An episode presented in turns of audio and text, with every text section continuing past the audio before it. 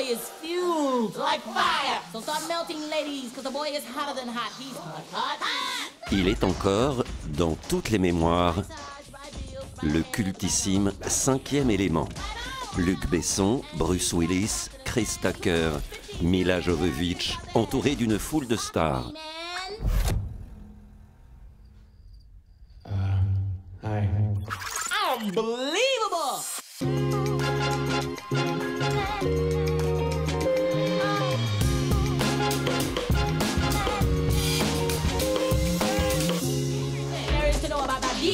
Et qui donc officiait en tant que créateur de costumes Jean-Paul Gaultier. Nous sommes en 1997, on écrit, on dessine encore sur du papier et pas sur son téléphone.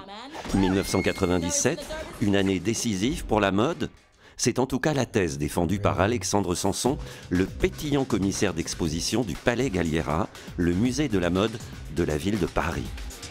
Alors, 1987 est une année euh, Big Bang, euh, une année de, changement, de bouleversement en 12 mois, d'octobre 1996, c'est-à-dire les présentations du prêt-à-porter 97, à octobre 1997, les présentations du prêt-à-porter 98. Il y aura près de 50 événements. Par événement, ça veut dire collection, création, euh, inauguration, disparition. Euh, sorties de films, sorties d'albums, euh, qui vont véritablement créer des références qui sont encore aujourd'hui extrêmement vives. Exemple.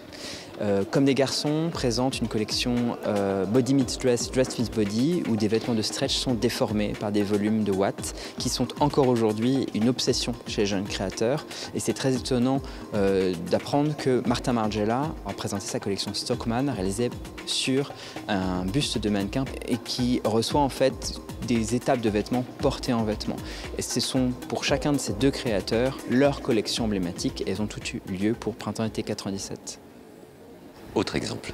Autre exemple, en termes de création forte, il y a également Tom Ford chez Gucci. Euh, Tom Ford est un créateur américain euh, nommé en 1994 chez Gucci qui va révolutionner euh, cette maison italienne en notamment appliquant une sorte d'esthétique qui fera florès dans les années, à la fin des années 90, qui est le porno chic. Et pour le printemps-été 1987, il présente le J-string qu'il fait porter sur un corps masculin et un corps féminin et qui est certainement encore aujourd'hui l'emblème de son esthétique.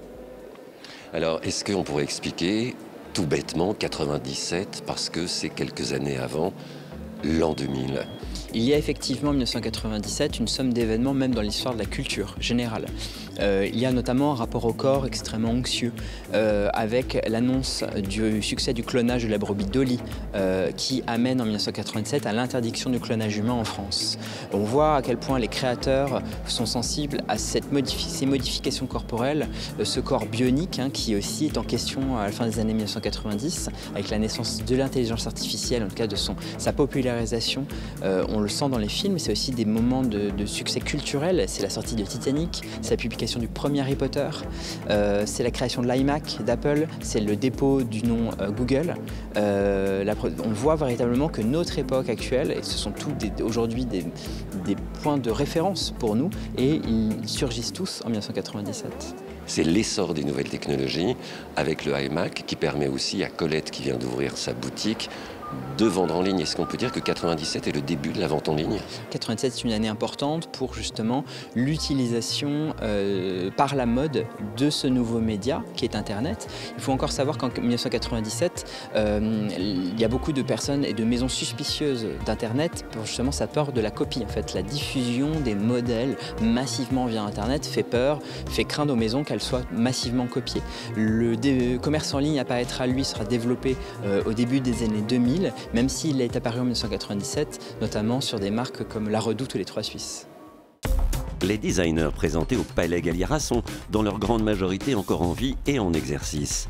La question est maintenant de savoir s'ils n'ont, depuis 1997, travaillé que sur leur acquis ou s'ils se sont réinventés.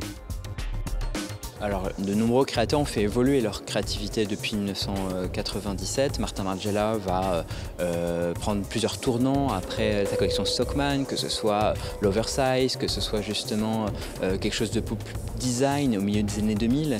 Euh, Yamamoto ira vers d'autres voies, tout en gardant quand même cette sorte de, vision euh, nostalgique vis-à-vis -vis du passé. En faisant toujours des clins d'œil qui sont extrêmement appréciés encore aujourd'hui en Fashion Week. Est-ce qu'on peut retrouver chez la nouvelle génération de, de designers qui présentent à Paris des choses dans cette année 97 je pense pas. Je pense que, enfin, en tout cas, je l'ai pas ressenti. Si, si elles l'ont fait, je l'ai pas ressenti.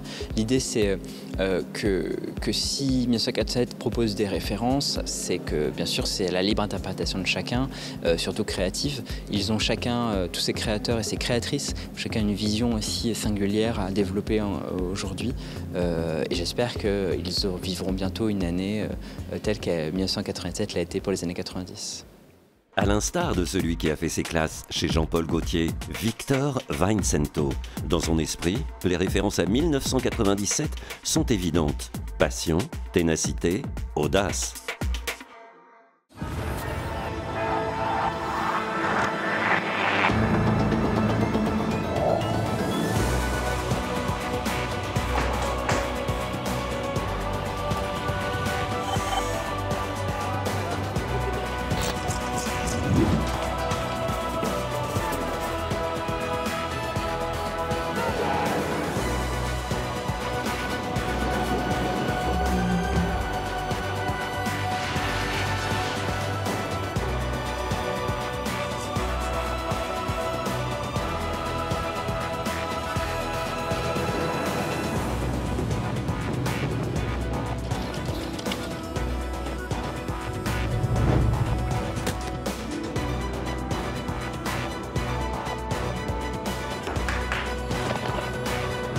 France 24, votre regard sur le monde.